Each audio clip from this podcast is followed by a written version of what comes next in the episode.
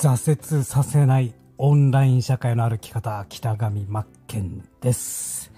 えまあ、本日もですね、え声、声鳴らしのために、えドリルを売るには穴を売れの本を読みながらですね、まあ、発声練習も兼ねて、えー、読んでいきたいなと思います。それでは早速始めていきましょうね。マーケティングは身の回りで起こっている。という見出しです。そういえば最近野菜不足だなと思ったあなたは、まず何をするだろうか？何をしますか？そういえば最近野菜不足だなと思った。多分コンビニかスーパーであ野菜ジュースを買うかでビタミンなどのサプリメントを買うのではないだろうか確かにそう考えたあなたはすでにマーケティングに影響を受けていると。なぜなら、え野菜不足に対する理論的直接的な解決策は野菜を食べることなので八百屋やスーパーの青果コーナーに行くはずだ。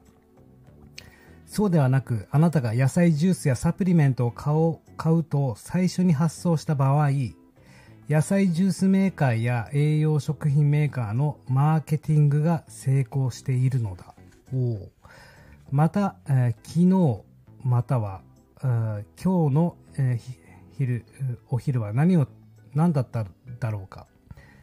外食だという場合コンビニや弁当屋で買うかレストランで食べるかなどと考えたことだろうその際にはどのような選択肢が頭に浮かび上がるか。これはまさにコンビニ弁当や外食産業があなたのお昼ご飯の需要をめぐる壮大壮絶なマーケティングバトルを展開している。まさにその瞬間だ、うん、ちょっとまだ分かりづらいですね。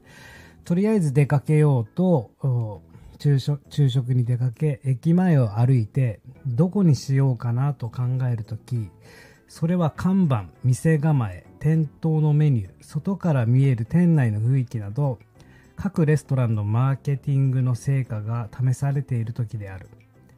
あなたが無意識であろうとどこかのレストランに入ればそのレストランのマーケティングがめでたく成功したのだ。まあ入ってくるということはですね。そういうことですよね。ちょっと読み進めますね、え、買い手の反対側には必ず売り手がいるとそうですねマーケティングはとは何かを一言で言えば顧客に対する全てのこと、うん、つまり売ることに関する全てのことだと分かりやすいですね。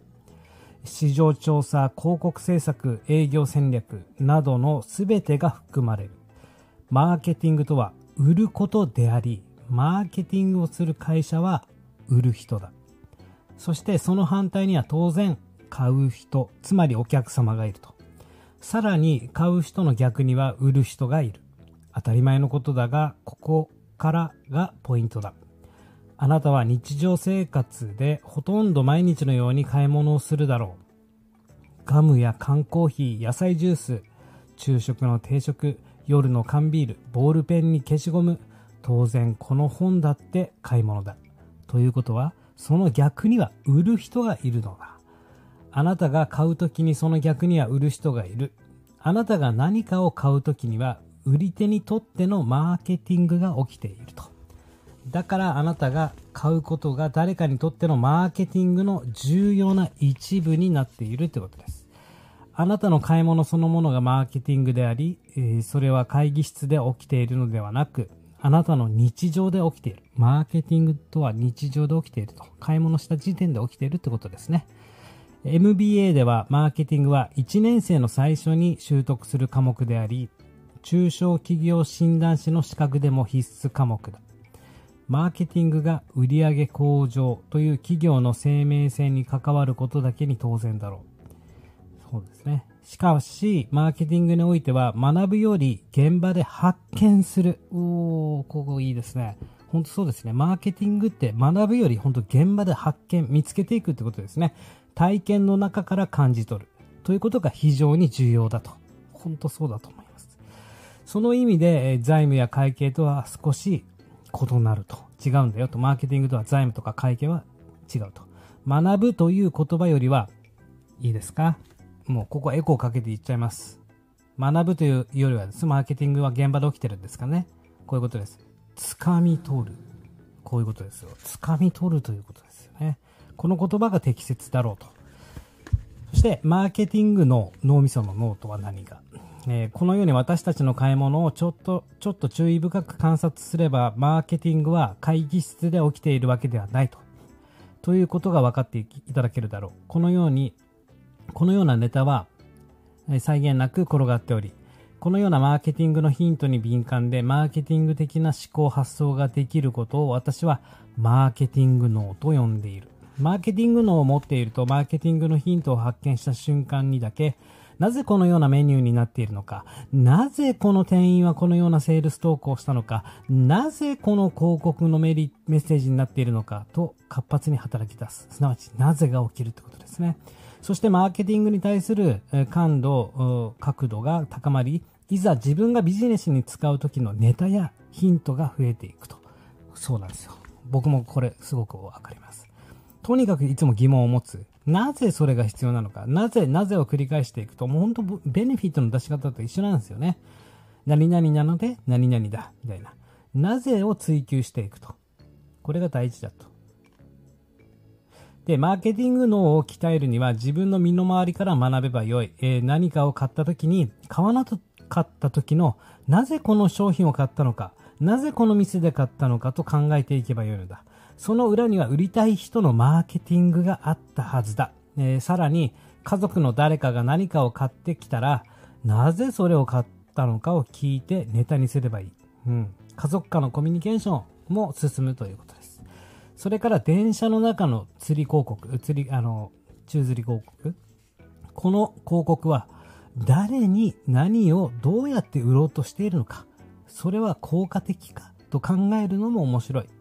また、あなたの郵便ポストに入ってくる DM。本当ですよ。そもそも開けたくなる封筒か。ここちょっと話挟みますけども、まあ、よく僕はダイレクトレスポンス、あ、じゃなくて、えー、ザ・レスポンスのダイレクト出版さんからですね、DM がよく来るんですね、ポストに。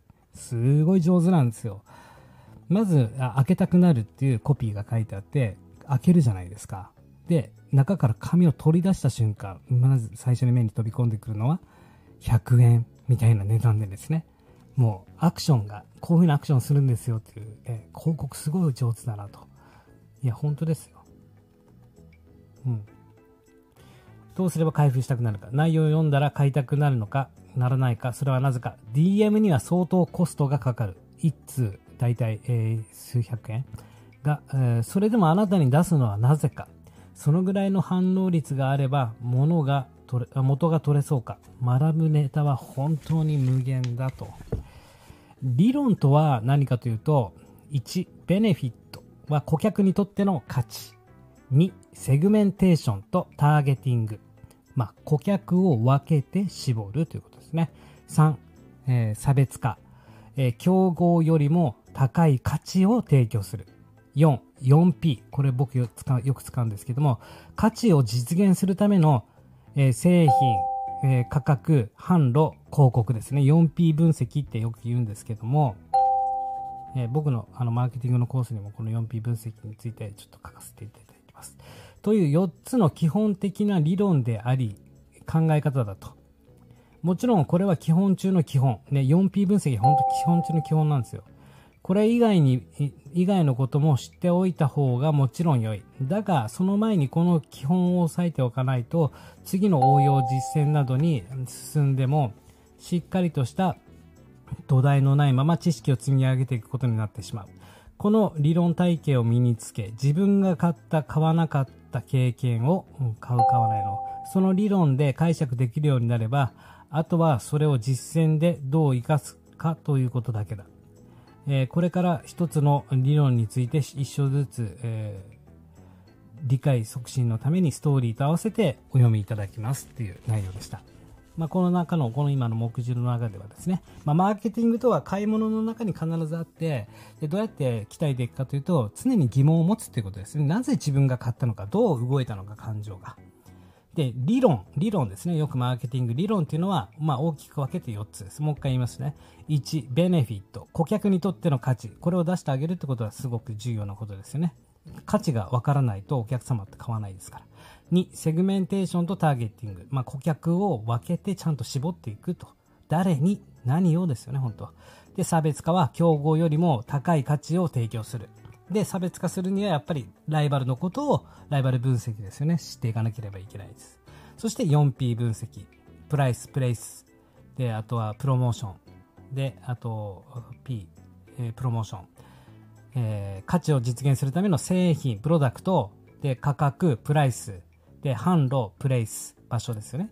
で、広告、プロモーション。この 4P。これがどうなっているのかとか、これを明確にしていかなければいけないよと。